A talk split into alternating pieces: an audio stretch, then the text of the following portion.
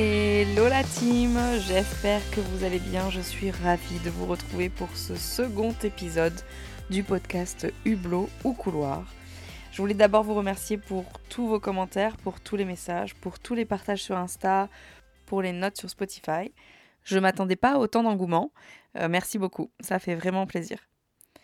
Vous êtes nombreux à m'avoir dit que vous étiez impatients de connaître la suite du podcast de la semaine dernière, alors sans plus attendre, on retourne à New York. Nous sommes au début de l'été 2014. Mon contrat d'un an d'au pair ainsi que mon visa américain touche à sa fin. Comme je te le disais la semaine dernière, Lisa et moi n'avons aucune envie de rentrer en France. Et si tu ne sais pas qui est Lisa, je t'invite à écouter le podcast précédent. On est donc en pleine réflexion sur notre avenir. Franchement, je pense que je suis en pleine réflexion sur mon avenir tous les deux mois et demi. Nos familles d'accueil nous avaient proposé de signer pour une seconde année en tant qu'au et nous avions dans un premier temps accepté. C'est pas tous les jours facile la vie d'au et après avoir signé le renouvellement de notre contrat, on a finalement décidé de ne pas poursuivre l'aventure. Bref, on se retrouve à New York avec un visa qui expire dans quelques semaines et sans aucune envie de rentrer en France. Et pour nous, à ce moment-là, on a seulement deux options. La première, rester à New York sans visa et trouver un job au black dans un resto français. Et en parallèle, chercher un boulot qui nous offrirait un visa de travail. Aux États-Unis, pour obtenir un visa de travail, il faut que tu aies une compétence qu'un Américain n'a pas. Et on se dit qu'avec la langue française, qui est quand même pas mal recherchée à New York, il y a peut-être une option. On avait déjà trouvé un job de promoteur. Le principe c'est simple, c'est ramener le plus de monde possible en soirée, et tu as une commission pour chaque personne qui rentre dans le club. Et le but, c'est que les gens passent une bonne soirée pour qu'ils reviennent avec toi le week-end d'après. On a également réfléchi à reprendre nos études pour avoir un visa étudiant. On se renseigne dans les universités et bien évidemment, c'est hors de prix. La deuxième option, elle est beaucoup plus rapide et peut-être plus simple, mais un peu plus anxiogène pour notre entourage, c'est partir faire un tour du monde sans argent, en mode Pékin Express, pendant un an, en achetant uniquement un billet tour du monde. Je me souviens parfaitement de ce moment. Nous sommes sur le ponton en bois de la magnifique maison de ma host family. Il y a d'un côté l'Hudson avec la skyline new-yorkaise et de l'autre côté la piscine à débordement. Dans nos mains, le globe terrestre de mon host kid pour choisir nos potentielles destinations. Et comme dans toutes ces situations dans lesquelles tu dois prendre une décision extrêmement importante et réfléchie, qui va sans doute changer tout le cours du reste de ta vie, il n'y a qu'une seule façon de prendre cette décision, et je pense qu'on sera tous d'accord sur le sujet, c'est de le jouer à Shifumi. Non? On n'est pas d'accord? Attends, mais en trois points, hein sinon ça compte pas. Bon, je ne sais plus si c'est Lisa ou moi qui avons gagné le Shifumi, mais en tout cas, c'est le tour du monde qui le remporte. Et crois-moi, une fois que le Shifumi a pris la décision pour nous, on n'est jamais revenu dessus. On se met d'accord sur les pays que l'on souhaite visiter, on contacte une agence Tour du Monde, et trois semaines plus tard, trois semaines après le Shifumi, notre billet Tour du Monde est réservé. On est en été 2014 et on s'envolera pour notre première destination, le Brésil, en février 2015. Alors, peut-être que tu te demandes qu'est-ce que c'est un billet d'avion Tour du Monde?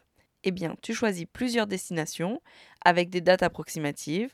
L'agence te prend tous tes vols et ensuite tu peux changer les dates si jamais tu souhaites rester un peu plus dans le pays. Pour te donner un ordre d'idée, on avait un vol Paris-Rio, Santiago du Chili, île de Pâques, aller-retour, Lima-Sydney, Sydney-Bali, Bali-Bangkok, Bangkok-New Delhi, New Delhi-Amman et Amman-Paris pour 3600 euros. Finalement, ça ne sera pas notre itinéraire final, mais je crois que ça nous rassurait de savoir qu'on avait un billet d'avion retour. Aujourd'hui, je ne ferai plus du tout comme ça, mais à l'époque, c'était rassurant. Je rentre en France mi-août, mais ma host family me demande de revenir une semaine plus tard, car la nouvelle au ne leur convient pas. Je fais donc un aller-retour et je rentre à New York avec un visa touriste. Je vais y rester 2-3 semaines de plus. Pendant ces semaines, j'accueille la nouvelle au et je la forme. Il y a également la meilleure amie de ma host mom en vacances.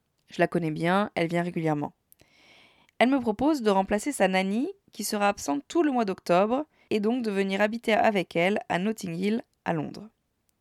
Bon, si tu m'as un peu cerné, t'as compris, j'ai accepté de suite. Je pense que en trois minutes, je lui dis Ah ouais, sympa, bah ok, pas de souci, nice. Je quitte définitivement New York mi-septembre. C'est, je pense, un des plus durs moments de ma vie et je laisse définitivement une partie de moi là-bas. Cette ville, elle est folle. Je sais, sais pas comment l'expliquer. Il y a une vibe spéciale dans cette ville qui fait que tu as l'impression que tu peux être qui tu veux et faire ce que tu veux. Vraiment, si tu es ambitieux, va à New York. C'est le meilleur des conseils à prendre. Lisa, elle est déjà rentrée en France. Du coup, moi, je prends un vol direct. New York-Lyon, pour la retrouver. Notre poste départ new-yorkais ne nous permet pas vraiment de rester euh, à chiller à la maison, donc on part de suite en vacances en Italie. Évidemment, il nous arrive mille et une péripéties, dont par exemple le fait de prendre en stop euh, les deux acteurs de Nu et culotté. Je ne sais pas si vous regardez cette émission. Euh, nous, on ne les connaissait pas et on les a pris en stop. Ils étaient habillés par contre. Finalement, je dis au revoir à Lisa, que je ne reverrai plus avant notre tour du monde. Et je m'envole pour Londres. Ça me fait du bien, un bien fou. J'ai pas ce fameux choc de retour et je rencontre plein de nouvelles personnes et une nouvelle culture. Ensuite, j'ai un CDD qui m'attend à Carcassonne. Donc euh, je rentre après un mois à Londres. Et je retrouve les amis et la famille pour deux mois. Deux mois seulement parce que pendant mon séjour à Londres, j'ai rencontré quelqu'un. Et donc, après mon CDD en France, n'ayant rien de prévu, je retourne vivre à Londres jusqu'à mon départ en février. Voilà ma philosophie de vie. Être toujours dans la nouveauté. Dire oui sans hésiter à tout. La vie est un jeu et pour moi, il n'y a pas de bon ou de mauvais chemin. Il n'y a que des expériences. Après, je me demande souvent à quoi aurait ressemblé ma vie à New York. Est-ce que j'y serais encore? Est-ce que je serais heureuse? Qui est-ce que je serais? Est-ce que j'aurais une grande carrière ou est-ce que je vivrais dans 13 mètres carrés à Brooklyn? Est-ce que je serais quand même partie en tour du monde? Est-ce que je serais rentrée en France? Est-ce que j'aurais la même relation avec Lisa? Mais si j'avais toutes ces réponses, je n'aurais jamais vécu toutes mes futures folles aventures. Et je serais une personne complètement différente de celle que je suis aujourd'hui. Je n'ai donc aucun regret, juste énormément de curiosité et de fascination de voir à quel point nous sommes capables de changer de vie en un Shifumi. Vraiment, il est possible d'avoir mille vies dans une seule. Il y a tellement de choses à faire, tellement à explorer, tellement de projets à tenter, tellement de personnes à être et d'autres à rencontrer, que j'ai beaucoup, beaucoup de mal à vivre deux années de suite la même vie. Je vous embarque donc avec moi en tour du monde. Direction le Brésil, l'Argentine, le Chili, l'île de Pâques, la Bolivie, le Pérou, l'Australie, Bali, la Thaïlande, la Malaisie, Singapour et la Jordanie, avec en tout et pour tout 3000 euros en poche pour un an. Ça va en faire des anecdotes, je vous le dis. On se retrouve lundi prochain pour la suite. En attendant, n'oubliez pas, voyager, c'est toujours la meilleure des options. Bisous la team